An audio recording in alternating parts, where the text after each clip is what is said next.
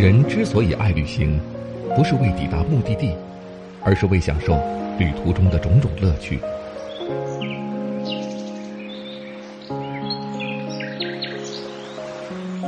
如果问我旅行的意义是什么，我也不知道。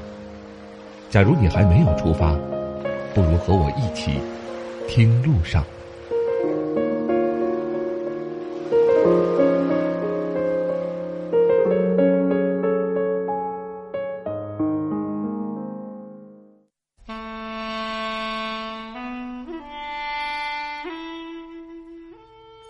各位喜马拉雅的朋友们，大家好，欢迎来到巴老爷的声音世界，这里是听路上，我是巴超。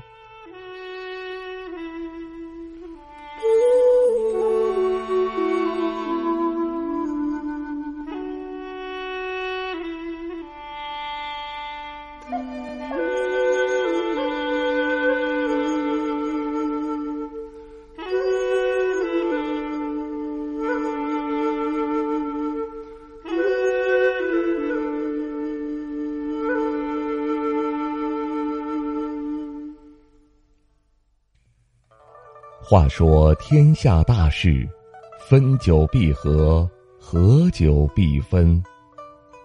三国的故事，犹如道不尽的滔滔大河，绵延数千年，仍为世人津津乐道。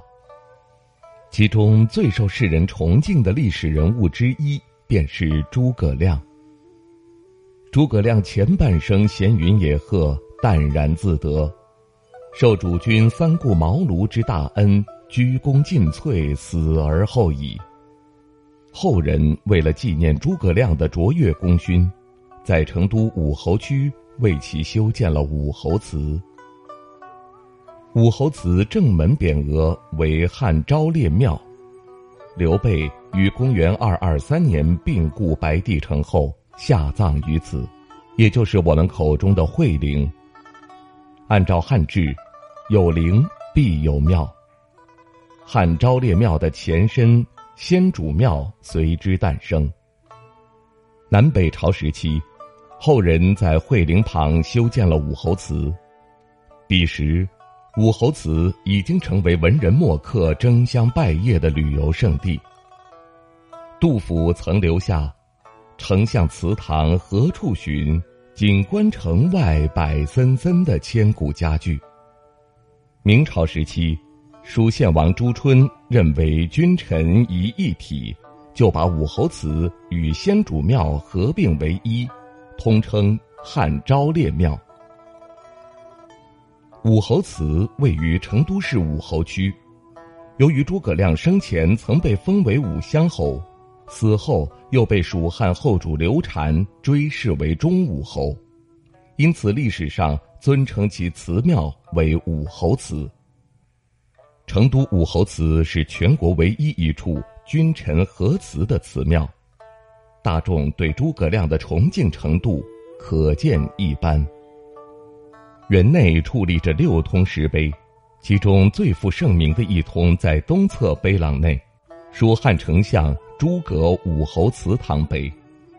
此碑为唐朝著名宰相裴度撰碑文。书法家柳公绰，也就是柳公权之兄书写，名将鲁建刻字。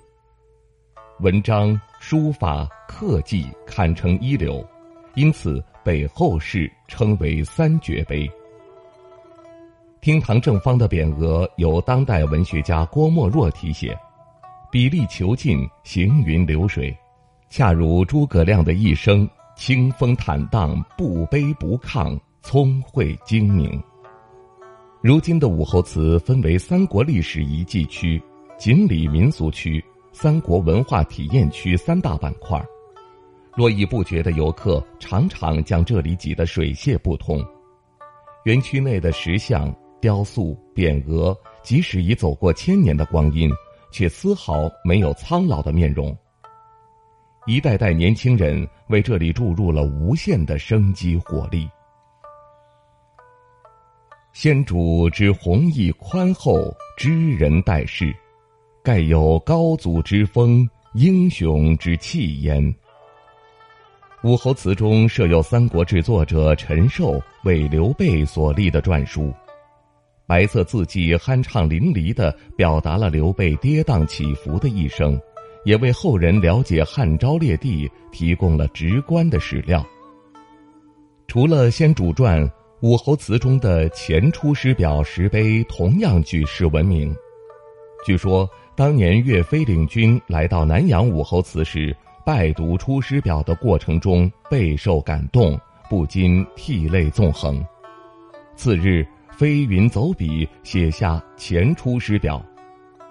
成都武侯祠的《前出师表》石碑是按照岳飞所书《前出师表》制成的拓碑，由二十块长六十三厘米、宽五十二厘米的方石组成。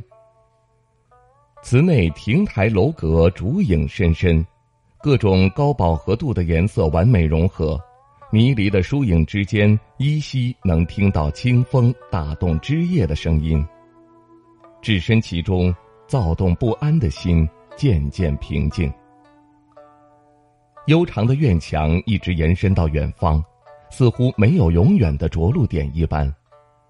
斑驳的光影径直的打在橙红色的墙体上，随手一拍。都是《延禧攻略》的高冷色调。武侯祠园内绿树葱茏，静谧幽深，偶能听见鸟儿的叽喳声。光线从树叶的缝隙中穿梭而过，清风拂过，地面上只剩下斑斓的光影。时间梦华，明媚的五月天总让人想起甘甜的乡村生活。园区内松桂无竹，小桥流水，静谧安详。空中耀眼的太阳丝毫不吝啬它的光芒，稠密的照射在这座千年古祠之间。身处其中的游人也不自觉的被这份安宁所打动，唯愿时光能慢一点儿，再慢一点儿。好了，感谢您收听我们这一期的听路上。我们下期再会。